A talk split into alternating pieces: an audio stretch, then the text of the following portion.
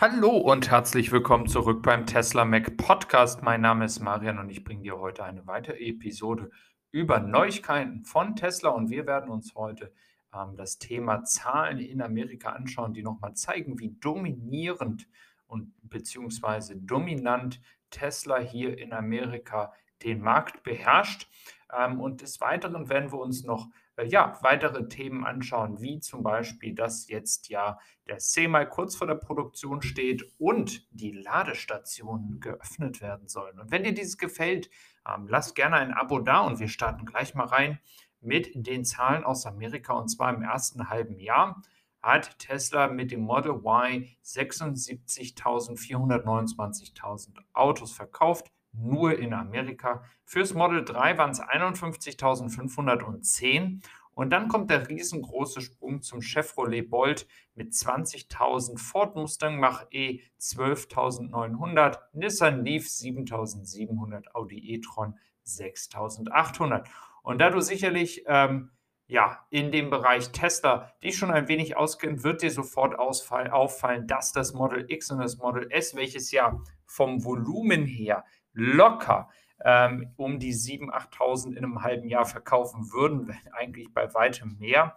Ähm, die, würden, die fehlen in der Liste und die werden sicherlich auch dann bald wieder dazu kommen. Aber es zeigt einfach mal die unfassbare Dominanz, die Tesla hier in Amerika hat. Und im Vergleich zu uns hier in Deutschland, ähm, Schweiz oder auch Österreich, wo auch immer du jetzt äh, zuhörst von, ähm, es ist einfach eine andere Konkurrenz hier in Europa. Das ist einerseits äh, gut und schön, ähm, macht es aber auch dann spannender. Und da ist natürlich die Dominanz dann nicht so groß wie in Amerika, wo immer noch ähm, anscheinend nicht genug Konkurrenz da ist, dass Tesla hier irgendwelche Befürchtungen haben muss, dass ähm, ja, sie überholt werden von einem anderen Unternehmen, wenn es an die Stückzahlen geht. Was man deutlich sieht, ist, dass das Model Y hier auf jeden Fall schon den Markt dominiert und das Model 3 aber, wie wir ja wissen, ähm, gute Verkaufszahlen hat und auch Bestellungszahlen, ähm, sodass ähm, hier nicht jetzt davon auszugehen ist, dass das Model 3 gar nicht mehr gekauft wird. Ähm, ja, zu, zu, den Zahlen in Amerika kann man weiterführen, dass ähm, ja, Tesla-CEO Elon Musk entschieden hat, dass man die Ladestation ähm, öffnen möchte. Ähm, was aber hier leider ähm, manchmal missverständlich oder auch in den Nachrichten missverständlich ähm, propagiert wird, ist, es ist nicht so, dass Tesla hier alles gleichzeitig jetzt von einem Tag auf den anderen öffnen wird, sondern dass im Laufe des Jahres ein Land und äh, vermutlich wird es Schweden sein, als erstes dazukommt und dass dann entsprechend ähm, auch vielleicht ein Autounternehmen, ähm, mit denen ja Tesla wohl in Verhandlungen stand, ähm, dann dazukommt. Sprich, ähm, es könnte passieren, dass zum Beispiel erstmal eine Automarke wie zum Beispiel VW ähm, äh, die Möglichkeit hat, an den Ladenetzwerken zu laden, ähm, aber dann zum Beispiel eine äh, Marke wie GM oder Ford oder Opel oder wie auch immer ähm, dann erst später dazu kommen oder zum Beispiel Kia oder Hyundai etc. etc. Da kann man jetzt ja viele aufnennen. Also ähm, es ist so, dass Tesla diese schrittweise tätigt das ist erstmal ein gutes Zeichen, weil wir haben ja immer noch nicht genug Supercharger und es ist wichtig, dass diese Supercharger weiter ausgebaut werden. Was jetzt in den Verhandlungen dann äh, rausgekommen ist, inwieweit diese Autokonzerne, dass sie diesen Zugang für ihre Kunden zu dem Supercharging Network haben, ähm, ja, inwieweit dann die Autokonzerne Tesla Geld geben, damit das äh, Netzwerk weiter ausgebaut werden kann, welche Preise bezahlt werden müssen ähm, wie funktioniert das Laden? Weil wir wissen, ähm, bei Tesla geht das ja alles über die Tesla-App. Ähm, das sind alles offene ähm, Punkte, die noch geklärt werden müssen. Das wissen wir alle noch nicht.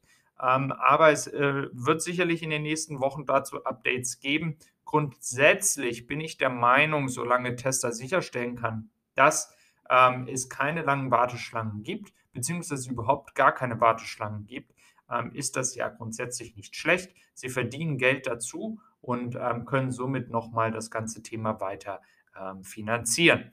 Ähm, ja, so viel zu dem Thema. Des Weiteren haben wir auch noch Updates zum Tesla Semi. Und zwar ist es so, dass der Tesla Semi, ähm, ja, es ist ja sehr still geworden und das Produkt ist sicherlich ein Produkt, wo man sagen kann in der Geschichte von Tesla, dass es am längsten gedauert hat, bis es ja zu einer finalen Produktion kommt. Es scheint aber jetzt so, dass in einer Fabrikhalle, die ja in der ja, im Umkreis der Giga Nevada ist, ähm, jetzt dann auch tatsächlich ähm, die Produktionslinie fertig ist. Es müssen nur noch letzte Schritte getätigt werden. Und dieses äh, scheint dann so zu sein, dass wir ähm, ja in den nächsten Wochen vielleicht auch schon die erste Produktions-Semis ähm, sehen können und dass die dann auch endlich ausgeliefert werden. Ähm, wir wissen, dass natürlich auch andere Autounternehmen im Bereich unterwegs sind, wenn es um Elektro-Trucks geht.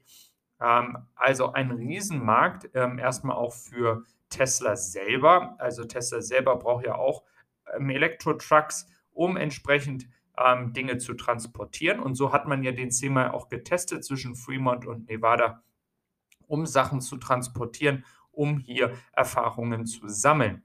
Ähm, was entscheidend ist, ist, es soll wohl die neue Batteriezelle hineinkommen, weil das ist ja auch der ähm, ja, Hauptgrund, ähm, warum es vielleicht auch so lange gedauert hat, denn diese Batterienzellen sollen ja mehr Leistung und weniger Gewicht haben. Und dieses weniger Gewicht ist entscheidend für den Erfolg des Tesla Semi. Und dementsprechend ähm, warten wir doch einfach mal ab, wie ähm, ja, sich die Zahlen hier entwickeln, wie die Produktion sich entwickelt. In Austin soll ja dann auch die Hauptproduktion stattfinden. Mit der Erfahrung aus Nevada wird das vielleicht auch sicherlich viel schneller passieren und der, ähm, ja, die Anzahl und die Stückzahl der, ähm, ja, der Lastwagen wird dann hoffentlich im nächsten Jahr ähm, sichtbar werden, äh, nachdem wir jetzt hier mit einer kleinen Produktion loslegen. Ähm, Nochmal kurz zum Thema China. In China ist es so, dass Tesla inzwischen so viele Autos verkauft in einem Monat, ähm, sogar noch mehr als ähm, äh, VW in einem Monat verkauft. Ähm, und im Endeffekt hat Tesla hier ähm, ja das Dreifache, Vierfache von Zahlen in ähm, einem ganzen Quartal wie VW im Elektrobereich. Es scheint hier so, dass VW einige Probleme hat, auf dem Markt in China Fuß zu fassen Sie haben ja ein eigenes VW-Modell ähm, gebaut und kreiert, nur für den ähm, chinesischen Markt. Aber es scheint mit dem Infotainment und Software-Updates noch große Probleme zu geben und die chinesischen Kunden scheinen hier noch nicht so überzeugt zu sein. Aber ähm, so wie ja auch der Markt in Europa hart umkämpft ist und es auch in der Zukunft sein wird, wird auch der chinesische Markt in Zukunft ein harter Kampf sein. Ähm, wichtig hier ist nur zu, äh, dazu zu sagen, dass in China Tesla einen riesen Vorsprung hat, dadurch, dass sie einfach hier schon in den Markt eingetreten sind und hier führend sind. Aber es bleibt spannend, wie hier VW, Audi und andere Marken, ähm, die man jetzt so nennen kann, dann auf diesem Markt sich schlagen. Ich hoffe, dir hat die heutige Episode gefallen. Ich wünsche dir noch einen wunderschönen Tag. Und wenn du ähm, mehr Episoden sehen willst und hören willst, ähm, entweder auf den YouTube-Kanal Tesla kommen oder entsprechend hier einfach abonnieren. Mach's gut, dein Marian, bis dann.